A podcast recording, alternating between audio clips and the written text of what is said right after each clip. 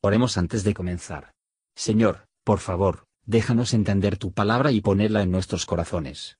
Que moldee nuestras vidas para ser más como tu Hijo. En el nombre de Jesús preguntamos. Amén. Capítulo 20 Y habló Dios todas estas palabras diciendo, Yo soy Jehová tu Dios, que te saqué de la tierra de Egipto, de casa de siervos. No tendrás dioses ajenos delante de mí. No te harás imagen ni ninguna semejanza de cosa que esté arriba en el cielo, ni abajo en la tierra, ni en las aguas debajo de la tierra. No te inclinarás a ellas ni las honrarás, porque yo soy Jehová tu Dios, fuerte, celoso, que visito la maldad de los padres sobre los hijos, sobre los terceros y sobre los cuartos a los que me aborrecen, y que hago misericordia en millares a los que me aman y guardan mis mandamientos. No tomarás el nombre de Jehová tu Dios en vano, porque no dará por inocente Jehová al que tomare su nombre en vano. Acordarte has del día del reposo para santificarlo. Seis días trabajarás y harás toda tu obra, mas el séptimo día será reposo para Jehová tu Dios. No hagas en él obra alguna tú, ni tu hijo, ni tu hija, ni tu siervo, ni tu criada, ni tu bestia, ni tu extranjero que está dentro de tus puertas.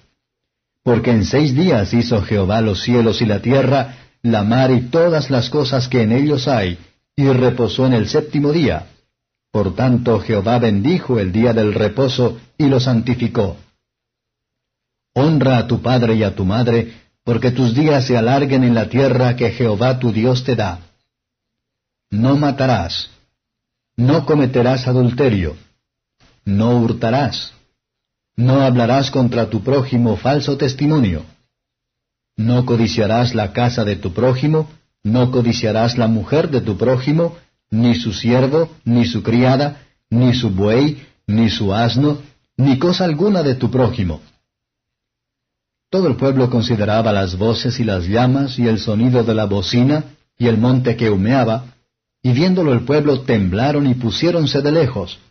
Y dijeron a Moisés, Habla tú con nosotros, que nosotros oiremos, mas no hable Dios con nosotros, porque no muramos. Y Moisés respondió al pueblo, No temáis, que por probaros vino Dios, y porque su temor esté en vuestra presencia para que no pequéis. Entonces el pueblo se puso de lejos, y Moisés se llegó a la oscuridad en la cual estaba Dios. Y Jehová dijo a Moisés, Así dirás a los hijos de Israel, vosotros habéis visto que he hablado desde el cielo con vosotros. No hagáis conmigo dioses de plata, ni dioses de oro os haréis. Altar de tierra harás para mí, y sacrificarás sobre él tus holocaustos y tus pacíficos, tus ovejas y tus vacas. En cualquier lugar donde yo hiciere que esté la memoria de mi nombre, vendré a ti y te bendeciré. Y si me hicieres altar de piedras, no las labres de cantería, porque si alzares tu pico sobre él, tú lo profanarás. Y no subirás por gradas a mi altar, porque tu desnudez no sea junto a él descubierta. Comentario de Mateo Henry Éxodo capítulo 20. Versos 1 y 2. Dios habla de muchas maneras a los hijos de los hombres, por la conciencia, por providencias, por su voz, a todo lo que debemos cuidadosamente para asistir, pero Él nunca habló en ningún momento con el fin de que hablaron los diez mandamientos. Esta ley que Dios había dado al hombre antes, que fue escrito en su corazón, pero el pecado tan desfigurado él, que era necesario para revivir el conocimiento de la misma. La ley es espiritual, y toma conocimiento de los secretos pensamientos, deseos y disposiciones del corazón. Su gran demanda es el amor, sin el cual la obediencia externa es mera hipocresía. Requiere perfecto, infalible, la obediencia constante, ninguna ley en el mundo admita la desobediencia a sí mismo. Porque cualquiera que guardare toda la ley, pero ofendiere en un punto, se hace culpable de todos. Santiago 2.10. Y ya sea en el centro de la conducta, de pensamiento, palabra, o de hecho, de omitir o variar cualquier cosa, es el pecado, y la paga del pecado es muerte. Versos 3 a 11. Los primeros cuatro de los diez mandamientos, comúnmente llamada la primera tabla, decimos a nuestros deberes para con Dios. Es ajusta de que aquellos deben poner en primer lugar, porque el hombre tenía una máquina del amor, antes de que tuviera un vecino de amar. No se puede esperar que él debe ser fiel a su hermano, que es falso a su Dios. El primer mandamiento se refiere al objeto de la adoración, Jehová, y solo a Él. El culto a las criaturas está aquí prohibido. Lo que deje de alcanzar el amor perfecto, la gratitud, reverencia o adoración, rompe este mandamiento. Hacéis otra cosa, hacedlo todo la gloria de Dios. El segundo mandamiento se refiere a la adoración hemos de rendir al Señor nuestro Dios. Está prohibido hacer cualquier imagen o imagen de la deidad, en cualquier forma, o para cualquier propósito, o adorar cualquier criatura, imagen o foto. Pero la importancia espiritual de este mandamiento se extiende mucho más allá. Todo tipo de superstición están aquí prohibidas, y el uso de simples invenciones humanas en la adoración de Dios. El tercer mandamiento se refiere a la forma de adoración, que sea con toda reverencia y seriedad posible. Todos los falsos juramentos están prohibidos. Toda la luz apelando a Dios, todo lo profano maldiciendo, es una violación horrenda de este comando. No importa si la palabra de Dios, o de las cosas sagradas, todas las cosas, tales como romper este mandamiento, y no hay ganancia, el honor o placer en ellos. El Señor no dará por inocente Jehová al que tomare su nombre en vano. La forma del cuarto mandamiento, recuerda, muestra que no fue ahora da primero, pero era conocido por la gente antes.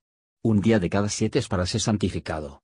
Seis días se asignan a los asuntos mundanos, pero no tanto como para descuidar el servicio de Dios, y el cuidado de nuestras almas. En esos días tenemos que hacer todo nuestro trabajo, y sin dejar nada por hacer en sábado. Cristo dejó obras de necesidad, la caridad y la piedad, para el día de reposo se hizo para el hombre y no el hombre por causa del sábado. El Señor, Marcos 2.27, pero todas las obras de lujo, la vanidad o la autoindulgencia en cualquier forma, están prohibidas.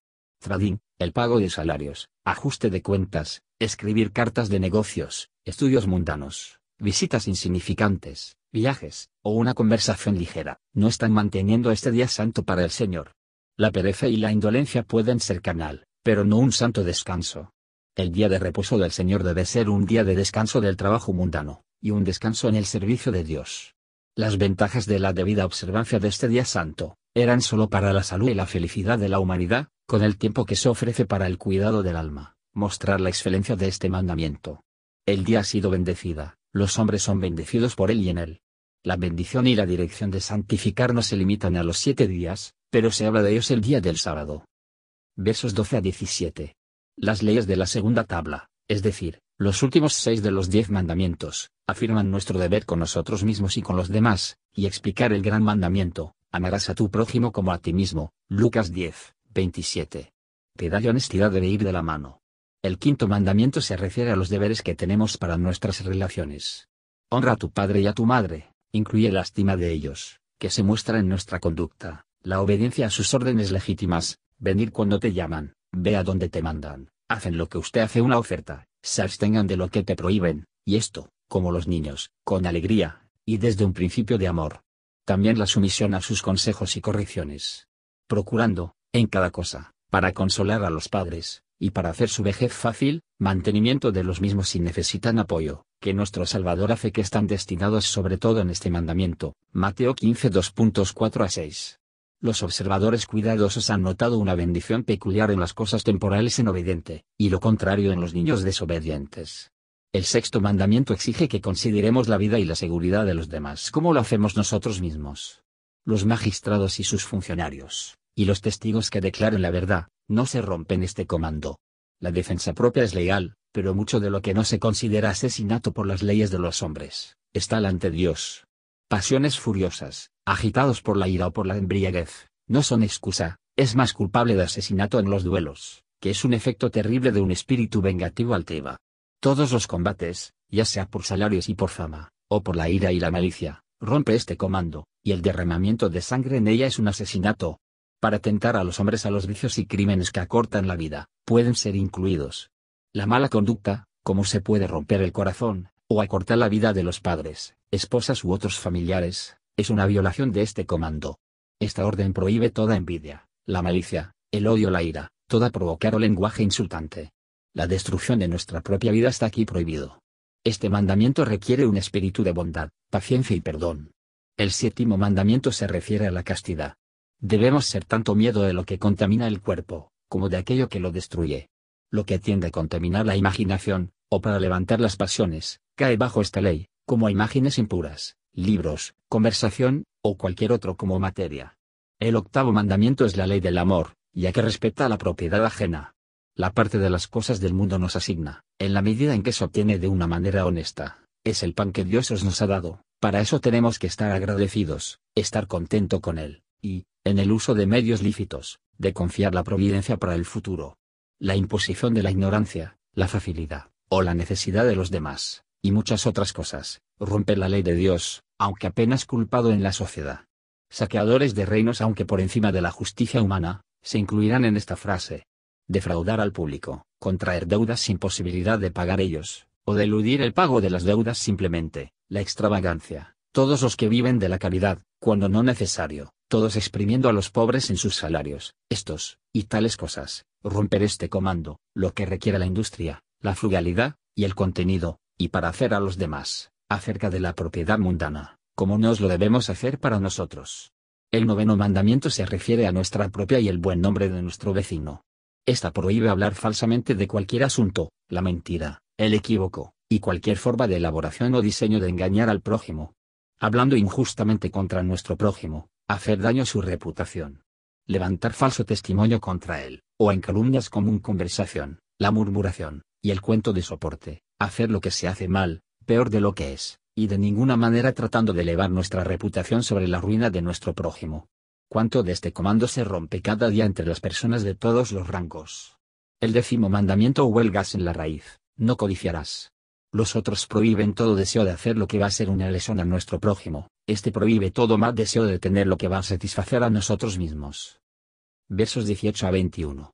Esta ley, que es tan extensa que no podemos medirlo, tan espiritual que no podemos evadirla, y tan razonable que no podemos encontrar ningún fallo con él, será la regla del futuro juicio de Dios, ya que es por el momento la conducta del hombre. Y si juzgados por esta regla, hallaremos se han pasado la vida en pecados. Y con esta ley santa y un terrible juicio ante nosotros, ¿quién puede despreciar el Evangelio de Cristo? Y el conocimiento de la ley muestra nuestra necesidad de arrepentimiento.